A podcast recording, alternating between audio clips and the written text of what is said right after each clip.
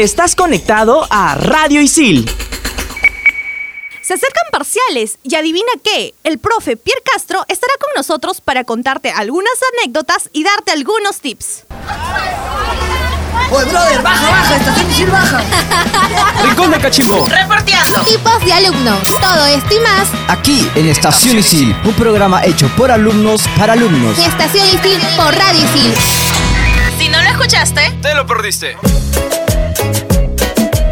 Hola, hola, hola, hola, hola a todos. Bienvenidos a una nueva edición de Estación Isil. Yo soy Patrick Cano y hoy me encuentro aquí en cabina con mi compañera que va a locutar conmigo. Adrián Antoné de la carrera de Comunicación Integral. Y hoy tenemos un invitado especial aquí en cabina que nos va a tratar un poco más a fondo sobre este tema que vamos a hablar, que es los parciales aquí en Isil. Estamos con el profesor Pierre Castro. Bienvenido. Eh, bienvenido, Pierre.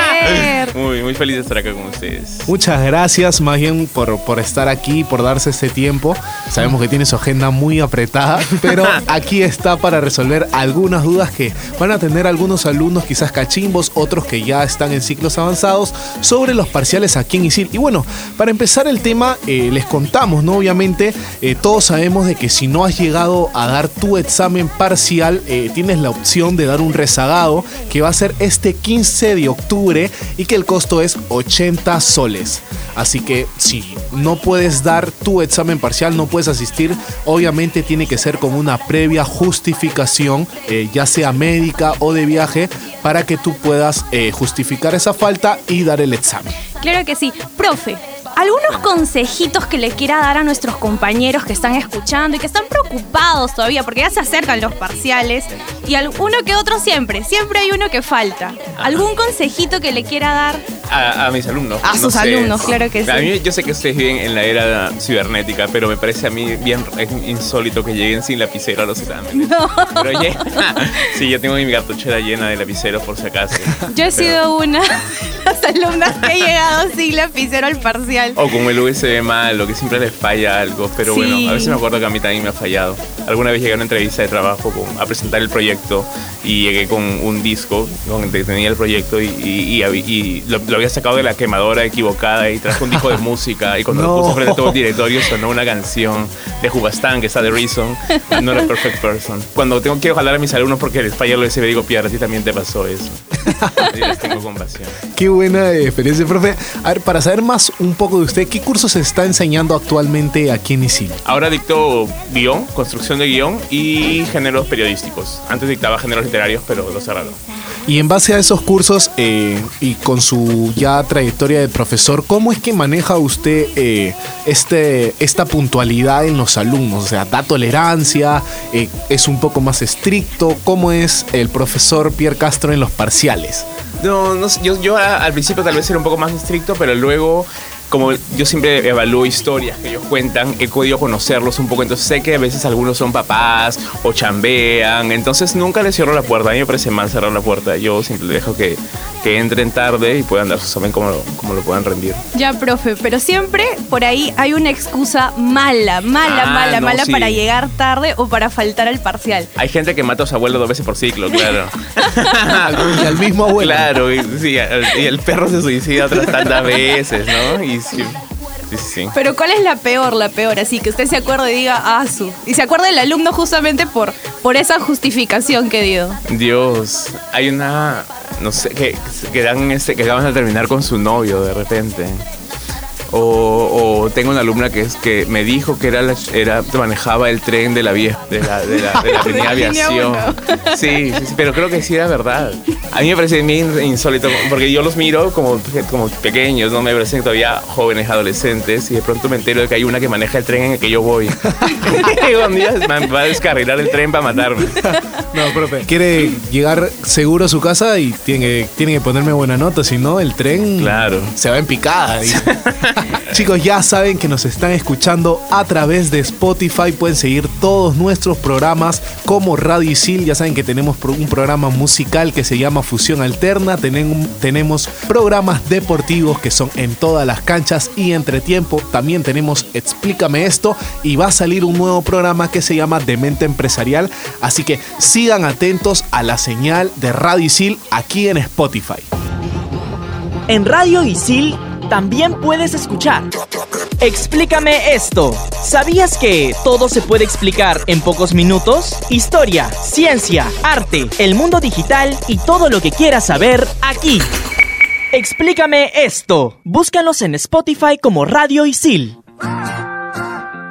Muy bien chicos, seguimos aquí en Estación Isil. Recuerden que nos pueden escuchar a través de los podcasts de Radio Isil por Spotify. Así es, y bueno, antes de seguir ya con, con la entrevista aquí de nuestro invitado, el profesor Pierre Castro, le queremos decir algunos tips, eh, qué hacer y qué no hacer antes de un parcial. Bueno, todos sabemos de que antes de un parcial lo primero que tenemos que hacer es obviamente estudiar, repasar no un día antes, no el mismo día, sino con anterioridad para que nuestro cerebro retenga toda la información del curso y si no es un examen escrito y es un trabajo, hay que prepararlo con tiempo y no dejarlo todo para última hora. Claro que sí. También chicos sabemos que están estresados, que están cansados, que quieren salir, pero no se les ocurra tomar bebidas alcohólicas, pues esto solo los hará ir cansados y con resaca a un parcial que, que es lo peor que pueden hacer. Obviamente, ya saben que tienen que dormir a sus horas y el día del examen vayan lo más cómodo posible.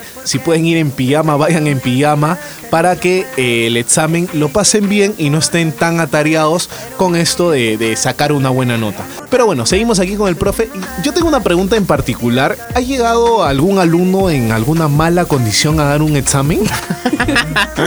Claro, han llegado y se quedan dormidos y hay que pasarles la voz al final para que se, se- para que se despierten. ¿Pero llegan a dar el examen o...? Y claro, O o, se quedan quedan, dormidos. dormidos, o si no, llegan desmoralizados porque no han estudiado y empiezan a dibujarme caritas tristes, o de repente Como hace deciden... poco en su estado. Sí.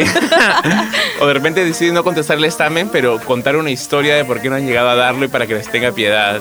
¿Usted cómo califica esto de cuando le hacen caritas? ¿Llega a ponerle nota cuando no responden lo que tienen que poner o no califica nada? Le pongo un 00 y le dibujo como si fueran dos ojos de carita triste o enojada. No, pero el profe advierte, si no has hecho el examen, si no has estudiado, si no has leído, porque normalmente deja lecturas, no lo hagas. Ah, sí, para que salven ten una hoja. dignidad, ten Sí. dignidad. Ah, para salvar un- una hoja, un árbol. un árbol. Claro, pero no Ayudar. tienen dignidad. Pero igual siempre pasa de que los alumnos, bueno, todos creo que hemos cometido ese error de que llegamos a- al examen y, y comenzamos a escribir, nos preguntan algo puntual y nosotros nos mandamos con 20 líneas, que una tiene que ver con el tema y las 19 son terrible floro. Claro, claro, se En, en ese caso, profe, usted lo corrige igual, le pone un cero, le pone un punto, no le pone nada, se Aprecio. enoja. Aprecio su intento por sobrevivir, creo. Pero, pero no, igual están jalados. Pero en su curso abundan los floreros, ¿no, profe? Es que mi curso es también sobre contar historias a veces, entonces a veces no sé si evaluarlos porque yo también cuando cuento cuentos supongo que también floreo un poco. Pero hay que saber hacerlo, si no sabe contar una buena historia por ahí que te convence y ya no me importa que no sepa porque has sabido resolverlo de otra forma, que es contando una historia divertida. Ahí sí tiene una buena nota. Claro, sí, sí, sí. Me parece que al final son comunicadores ustedes, ¿no es cierto? Y si Claro. logras como verme, estás haciendo algo bien, aunque no hayas estudiado de repente. ¿Alguna vez se ha visto reflejado en algún alumno, profe? A cada rato, sí. Está señalándome Gabriel. No, no, no, sí, a veces lo veo y digo, pucha, Pierre, pero esa, así tú eras tú igualito de chivolo. Tenle un poco de piedad, tenle fe, tenle fe. O a veces uno ve unas caras, no dice, este es un forajido. ¿No? Pero luego, como me presenta sus biopics en el curso de guion y los conozco un poco más, ¿no? Yo, por ejemplo, veía un pelucón que llegaba a mi jato siempre, a mi clase siempre tarde. Y luego me enteré por su biopic que tenía como cinco bandas de rock y una de Wow. folclore. Y dije, bueno, de Wow. repente eso no es lo suyo, pero hace cosas y hace, hace bien, ¿no? Sabiendo lo de ustedes me enteré también, ¿no? Tú trabajabas con niños, ¿no? Jorge también tenía su historia y que uno no sospecha cuando los ve en la carpeta. Para mí son como pequeños, ¿no? Claro. jóvenes y de pronto tienen toda una vida desarrollada, incluso mucho más intensa que la mía, porque yo al final escribo pero nunca me casé ni tuve hijos, pero muchos de ustedes ya se reprodujeron incluso y, y tienen como toda una carga, tal, trabajan, ¿no? estudian, eso me parece increíble. Pero algo que, que muchos se preguntan, quizás lo ven por ahí por los pasillos, es la historia de sus lentes amarillos, profe. Ajá. Muchos se preguntan por eso. A ver, ¿nos puede contar un poquito por qué sus lentes son amarillos? Porque mi mejor amiga un día me pidió que busque algo en su mochila y, y yo encontré unos lentes amarillos. Yo en esa época no usaba lentes. y era a mitad de invierno, era agosto probablemente, y yo le dije, ¿por qué tienes unos lentes amarillos? Y ella me dijo, son los lentes de la felicidad. Y yo me los puse y era un día nublado, gris, como todos los, días del invierno de Lima. Y cuando me puse los lentes amarillos vi todo muy, muy bonito, muy amarillo, muy alegre. Y dije, realmente son los lentes de la alegría. Y de ahí cuando me prescribieron lentes, me los mandé a hacer amarillos. Y cuando se me rompieron, me mandé a hacer otros lentes amarillos. Y luego se volvió como una marca registrada. ¿no? Interesante. Ya, sí. Luego una vez los perdí en las dunas, me acuerdo de la de la Huacachina y, y sentía que había perdido la felicidad y que tenía que recuperarlos. y, luego no he podido desprenderme. Y como me empecé a dibujar a mí mismo con lentes amarillos y con el pelo crespo, cuando tengo que cortarme el pelo muy chiquito como ahorita o como cambio de lentes, siento que estoy destruyendo mi personaje y que no puedo hacerlo. Interesante lo que cuenta porque eh, cómo esos lentes de, de color amarillo que usted tiene le puede cambiar la perspectiva y puede cambiar incluso hasta el estado de ánimo de una persona. Sí, sí, sí, claro. Cuando me los pongo en la mañana suena Los Simpsons. Y cuando, y cuando se lo quita cambia totalmente Sí. el profesor Pierre Castro. En Radio Isil también puedes escuchar. En todas las canchas, todo menos fútbol. Si quieres estar al día sobre los diversos deportes que te apasionan, este programa es el indicado para ti. En todas las canchas, búscanos en Spotify como Radio Isil. Y seguimos aquí en Estación Isil. Ya saben que nos pueden escuchar a través de Spotify. Tenemos diversos programas que les van a servir mucho y les van a encantar. Y bueno, ahora vamos a tocar un poco lo que son las exposiciones en clase, ¿no? Bueno, acá hay algunos tips que nosotros le queremos dar a ustedes, alumnos, para que no mueran en el intento en plena exposición. Tienen que tener lo primordial, un PPT eh, con palabras claves que, pueda que puedas recordar, que te ayude a, seguir explayándote en el tema. Obviamente ya tienes que haberlo estudiado, no tiene que ser full lectura porque me supongo que todos los profesores eso no lo van a calificar de buena forma. Tienes que dejar en claro las palabras claves, tienes que saber en qué momento eh, de una manera de no verbal que ayude a tus compañeros también a entenderte. La voz es muy importante, o sea, no es que tienes que hablar muy bajo ni tampoco tan alto, sino que tienes que mantener un, equil- equilibrio que te ayude a entenderte con todos. Claro que sí, chicos, los nervios son normales, así que no se preocupen. Sobre todo los cachimbos, los chicos que recién han entrado y estas son sus primeras expos. Tranquilos, no pasa nada, los profesores no muerden, no les van a hacer nada si, si por ahí tartamudean un poquito. Siempre tengan material de apoyo, como ya lo dijo Patrick, y bueno, mantengan el contacto visual con su profesor, con sus compañeros y bueno, mantener la empatía siempre. Así es. Y bueno, profe, esta es una pregunta ya que a los alumnos le va a servir un montón. ¿Qué consejos le puede dar a, a todos los que tienen esta exposición? ¿Qué tienen que hacer y qué no deben hacer en pleno, en pleno intento? Creo que lo principal es que la gente se dé cuenta de lo que estás hablando. Entonces es como muy mal cuando la gente se pone a leer su propio PPT. Creo que prefiero yo usar imágenes y luego conversar de lo que... eh, el profesor también se aburre, digamos, a veces no. Incluso el, que, eh, incluso el que expone se El que aburre. expone, claro. Solo- yo se lo dije a mis alumnos, imagínense, yo voy a corregir esta pila de exámenes o esta pila de exposiciones de PPTs o de biopics en mi casa, pudiendo ver Netflix. Así que lo principal es que no me aburran, si me conquistan y me emocionan, va a estar todo bien. ¿no? Entonces, sí, creo que es lo que yo pienso cuando diseño mi clase, ¿no? Que no se me duerman y lo mismo deberían pensar ustedes, porque ya ves que ahorita ustedes son los jefes y yo estoy acá siendo el entrevistado y me siento nervioso también. El profe también se pone nervioso ¿no? y creo que también es un ser humano, así que mientras se sienta que conoces el tema, creo que las formalidades están de más. A mí al menos no me importa mucho el protocolo, solo me importa saber que la persona ha entendido algo. Durante su época universitaria, vamos a regresar. El peor roche que haya tenido en una expo. Alguna vez no he sabido y he tenido que salirme corriendo del salón porque no había estudiado y yo soy ¿Salió incapaz de mentir. Sí. ¿En serio, bro? Salió corriendo en Sí, serio. es que yo era muy tímido, por eso me volví escritor. Y a veces, esto no tomas en cuenta todas esas variables, pero a veces dentro del salón está la chica que te gusta, entonces te pones más nervioso, no sabes qué decir. ¿Y tú, Patrick, algún roche que hayas tenido durante una expo? La verdad que yo no he tenido ningún roche porque, Ay, o sea, siempre desde pequeño, desde colegio, siempre he tenido esta onda de la habilidad de poder hablarle a las personas sin paltearme o sin avergonzarme o ponerme nervioso. Siempre he manejado bien esa, el, el pánico escénico, así que roche no tengo. ¿Y tú? Yo para hablar tampoco me he chupado, pero me pasó una vez que yo vivía cerca del lugar donde estudiaba y pues traté de ir lo más cómoda posible y ya en la universidad ponerme un poquito más formal. La cuestión es que me ganó la hora y entro corriendo y me había olvidado de cambiarme los tacos y seguía pantuflas. No. Y me con pantuflas a exponer Qué y no me di cuenta hasta que terminó la expo y el profesor se empezó a matar de la risa. No, Dios. terrible.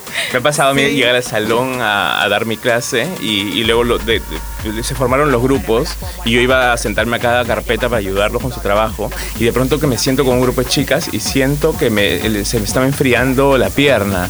Digo, ¿qué pasa? ¿Por qué siento frío? Está mojada la carpeta y me levanto y era que mi pantalón tenía un hueco gigante, supongo que me había hecho montando bici y sentía el frío del plástico. No. Y ya iba a la clase y ya iba a acabar. Esa fue una de las peores, creo. ¿y, y luego eso qué hizo? O sea, ¿cómo se fue? me- claro, no, me puse mi casaca amarrada así como, como colegiala que le ha venido la regla y me fui cabizbajo hasta mi bicicleta. No, creo que esa anécdota seguía el premio número uno aquí en Isil. Eh, no, qué increíble, en serio. Yo ahí sí yo me moriría de vergüenza. Creo que no dicto clase nunca más ahí, ahí en Isil y Bueno. pido mi cambio. Pero toda una época dicté clases sin diente también porque Oh. se me cayó el diente a mitad de ciclo. No. No. A ver cómo fue eso. Estaba el sábado comiendo parrillada con mis amigos y de pronto, ¡pac! Se siento que se me sale el diente y era un diente frontal, uno de los incisivos. Uy, Y- ni siquiera para disimular. Claro, no. Y empecé a dar la clase mirando la pizarra todo el rato. Pero ya era. O, o me corría con el libro, así. Pero ya me pareció muy sospechoso. Y como todavía no cobraba, no podía ponerme el diente y anduve como un mes sin diente. Y luego encima me accidenté y, y iba con muleta y sin diente. Parecía un No. mendigo, sí. Era la malita lisiada de la literatura. Pero yo tengo una pregunta puntual. Ya, ya. ¿Eso fue antes o después de los lentes co- color amarillo? No, fue igual. Los lentes los tengo desde los 17 años. Fue Ah. después, sí. Bueno, pero lo- eh, digamos que lo ayudó a verlo de una manera más graciosa. Tuve que admitir nomás en clase, muchas veces se me ha caído un diente y mostrar la sonrisa. Y ya se burlaron de mí. Me- Una, una- una alumna me regaló un paquete de gomitas, esos que vienen con forma de dentadura, que me lo ponga por mientras. No sé si eso fue muy bueno o si eso fue muy malo.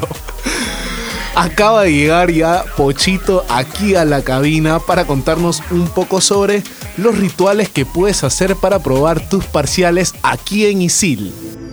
Bienvenidos seres de luz a este espacio purificado por el cosmos y las lágrimas espaciales.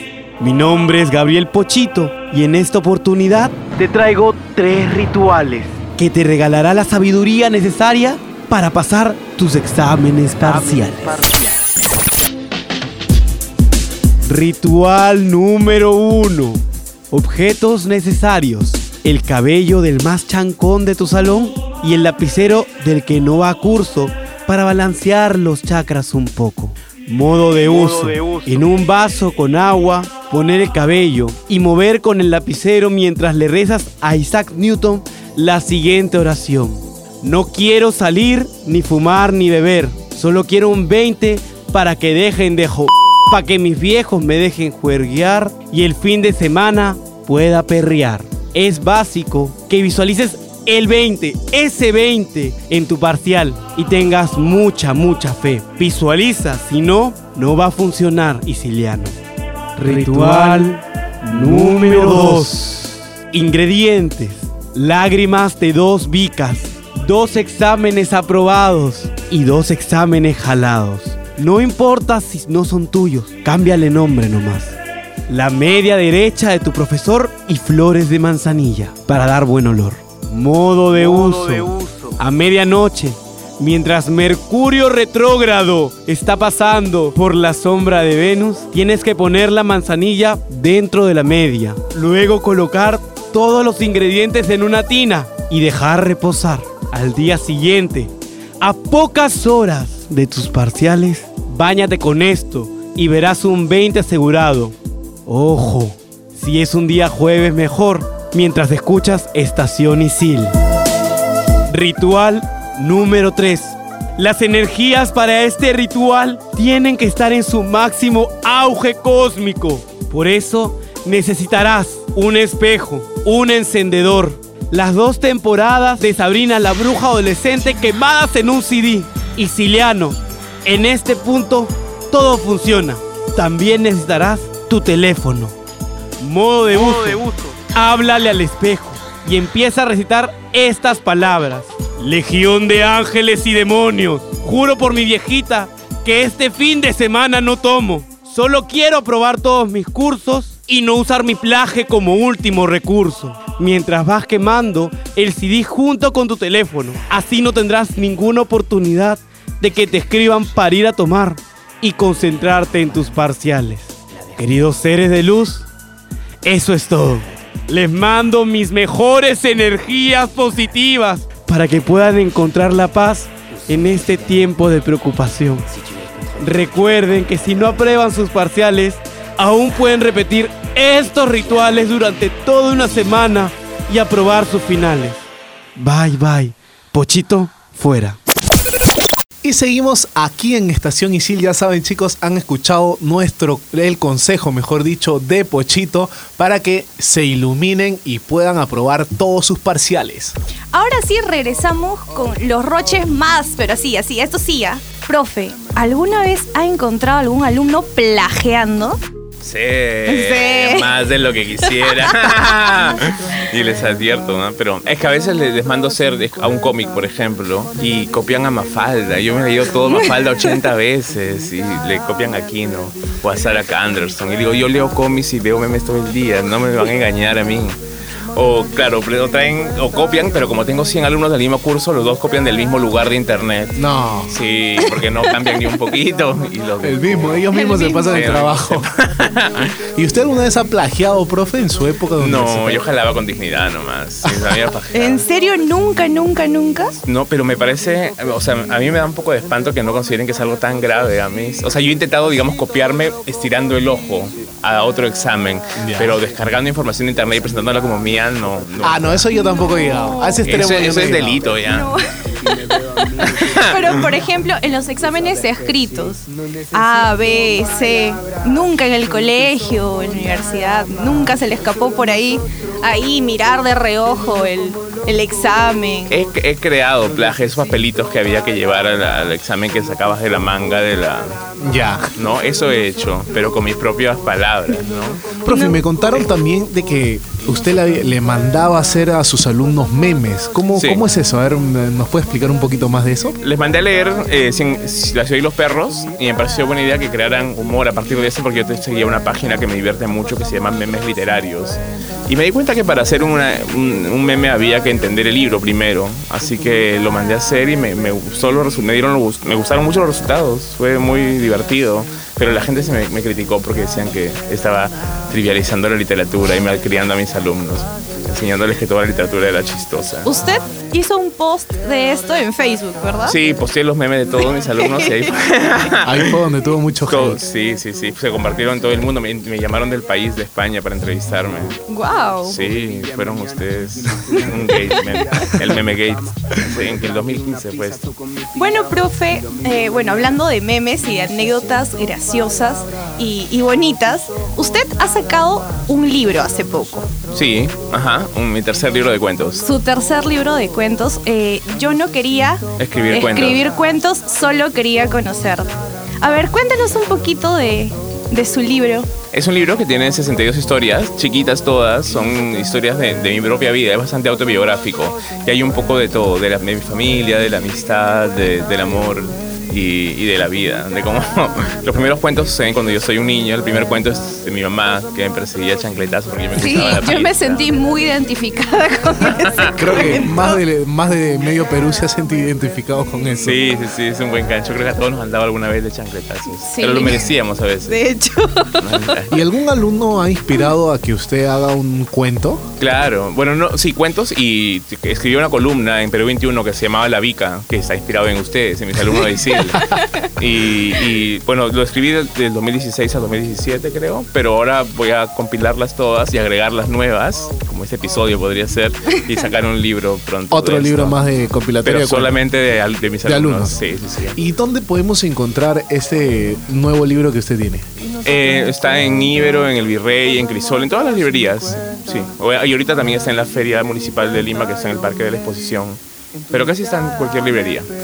Muy bien, profe. Algo que a mí me gusta bastante es seguirlo en su cuenta de Instagram porque usted de verdad me hace las tardes y las noches. Yo, yo soy fan suya en Instagram. A cada rato quiero reírme, voy a su cuenta porque me encanta, de verdad. Tiene un contenido, un contenido bastante bueno. Gracias, sí. Ah, lo bueno es ¿Cómo, que, cómo podemos encontrarlo? en, en Instagram, imagino que con mi nombre Pierre Castro salgo, pero también el, mi nom- la- el nombre de mi cuenta es el nombre de un personaje de Bryce Echenique que se llama Manongo Stern. Ese es mi nick en Instagram, Manongo Stern. Y en las demás redes sociales, Como Pierre Castro Sandoval. Aunque en realidad solo tengo una, Pierre Castro Sandoval en Facebook y en Instagram, pero no tengo Twitter ni Snapchat. porque al algo No sé, ya es mu- mucho, creo. Los- ustedes son más multitasking, la nueva generación. Nosotros ya con dos cosas ya nos volvemos locos. Sí, y me supongo que debe ser así. ¿Algún consejo que usted le quiera dar a los alumnos, profe, en general sobre la carrera, sobre los exámenes, la vida, etcétera?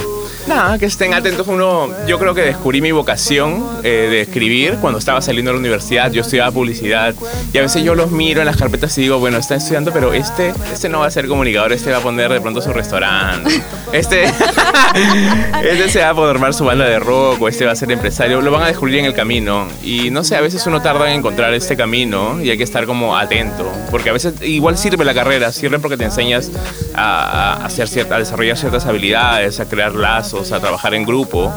Pero a veces tu camino está también por otra parte y hay que estar atento. Si tienes suerte ya lo encontraste a esta edad, pero no siempre. A mí me pasó cuando tenía 21 recién. O puedes suerte a los 40.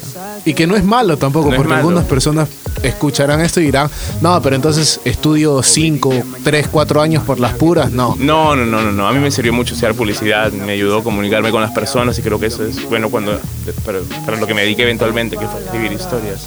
Bueno, profe, muchísimas gracias. La verdad que cuando uno eh, tiene una conversación tan divertida, tan amena, la verdad que el tiempo se pasa volando. Eh, estamos aquí en Estación Isil, ya saben que este programa ha sido gracias a nuestro productor Jorge Abad, que también quiere su cherry en Instagram, que lo pueden seguir como arroba circunloquio. Tenemos también en apoyo eh, de cabina y secuencias a Joe Romero, Daniel Estrella, Denis Olivo, Alessandra Pastor, Raúl Aguinaga Raúl Corilla, Guillermo Casas. y en controles tenemos a nuestro amigo Luis Bautista. Yo soy Patrick Cano y también me pueden seguir en Instagram como IamPatrickCF. Yo soy Adriana Antoné y me pueden seguir en Instagram como MediaLuna03. Muchas gracias, profe. La verdad que un gustazo Gracias Un tenerlo aquí. gustazo, profe, tenerlo aquí. mucho. Muchas gracias a todos y bueno, nos vemos en la próxima edición de Estación Isil. Oye, brother, baja, baja, estación Isil baja. Rincón de Cachimbo. Reporteando. Tipos de alumnos. Todo esto y más Aquí en Estación Isil, un programa hecho por alumnos para alumnos. Estación Isil por Radio Isil. Si no lo escuchaste, Te lo perdiste. Radio Isil. Estás conectado a Radio Isil